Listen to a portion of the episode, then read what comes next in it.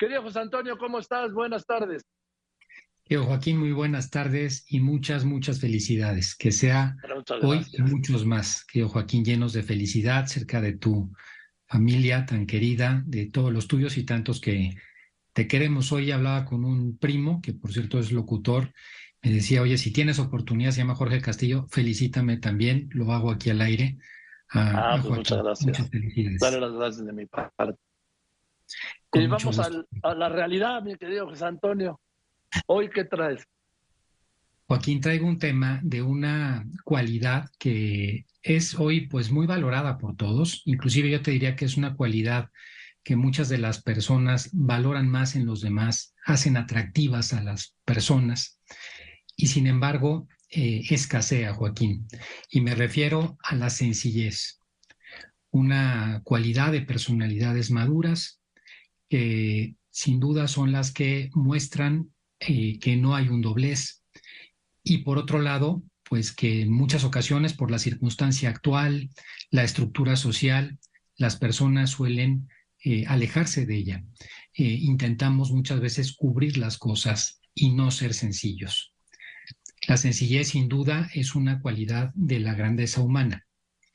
De acuerdo con la, la palabra de dónde viene, el latín, la etimología de la palabra sencillez viene de singulus, que singulus quiere decir uno por uno, o sea que lo que uno muestra es lo que uno es. Esa cualidad es precisamente la que de una forma demuestra cómo somos nosotros. El diccionario de la Real Academia, eh, cuando habla de sencillez, la define como aquello que no ofrece dificultad, que no tiene artificio ni composición.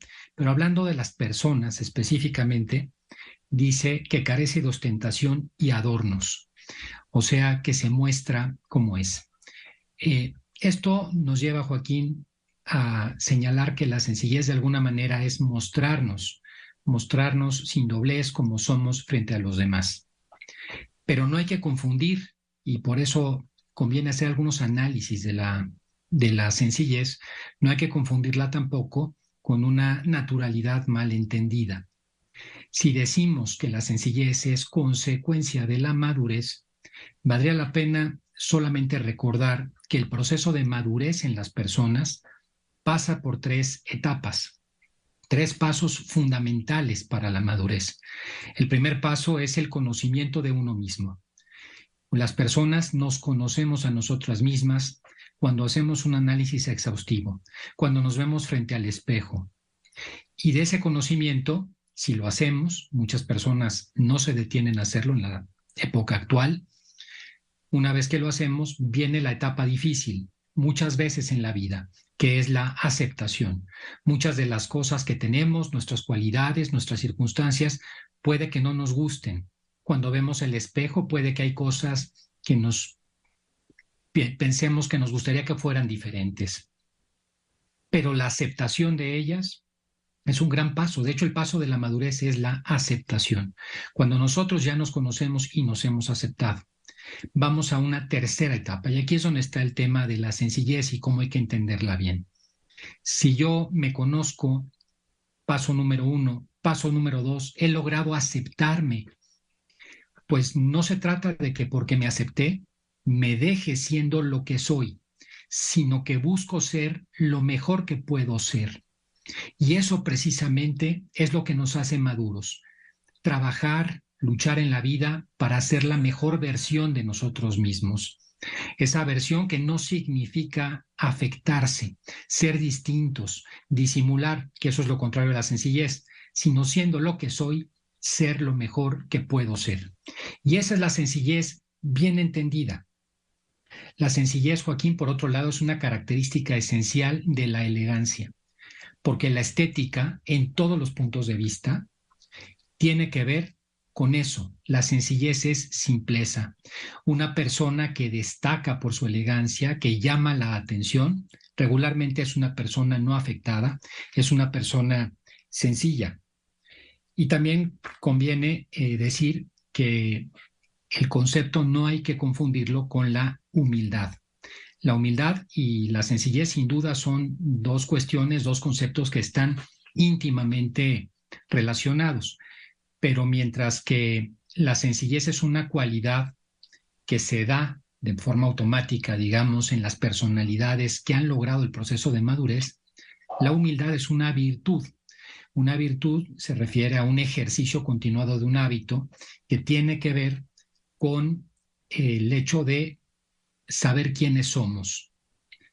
Están íntimamente unidas, pero no es la una la otra. Y hoy estamos hablando precisamente de la sencillez. La sencillez, Joaquín, es difícil que se dé en la época actual. Es difícil que se dé sobre todo en los seres humanos.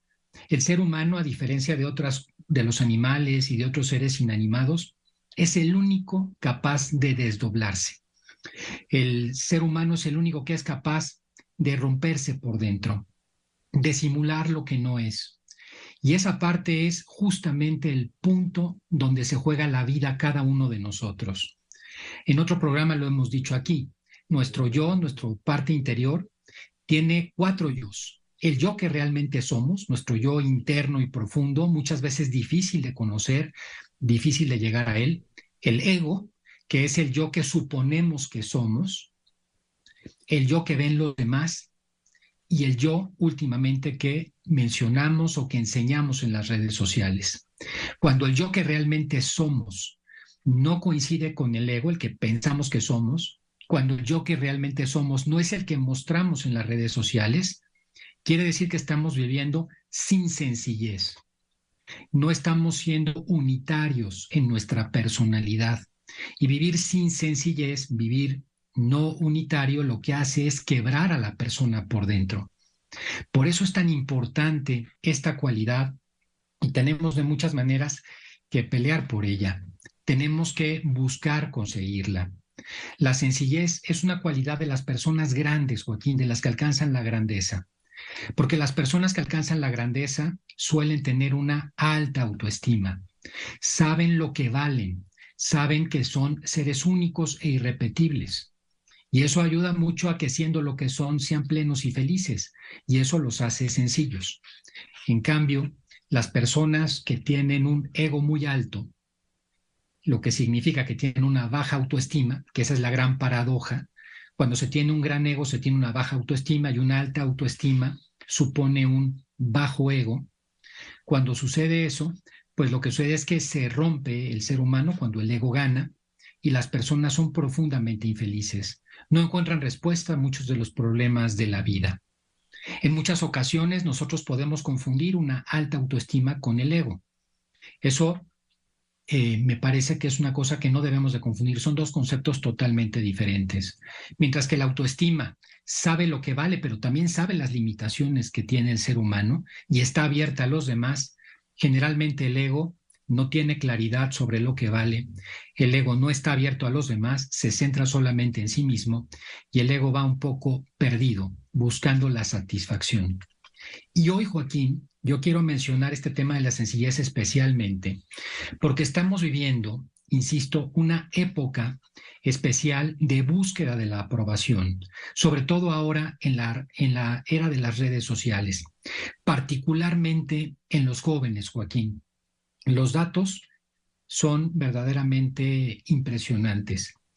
Fíjate que, de acuerdo con datos estadísticos publicados, en el mundo solamente una de, cuatro, de cada cuatro personas de 7 a 17 años de edad, o sea, de niños adolescentes, entrando ya en la juventud, solo uno de cada cuatro tiene una buena autoestima. Eso quiere decir que tres de cada cuatro tienen problemas de autoestima. Este otro dato es impresionante. En estas edades, de las eh, niñas, de las mujeres, de las jóvenes, solamente el 3% se considera hermosa, está contenta con lo que es, se muestra de manera sencilla, solamente el 3%. ¿Y por qué es esto, Joaquín? Porque hemos vinculado nuestra autoestima y sobre todo los jóvenes a esas edades en función de lo que reciben del exterior. Desde pequeños prueban mucho la droga de la aprobación, que se ha eh, maximizado con el uso de las redes sociales. Los likes, que hoy para muchos jóvenes son fundamentales para mantener su seguridad. Joaquín, por ello hoy me parece que es un buen día para buscar y nosotros mismos revisar la sencillez.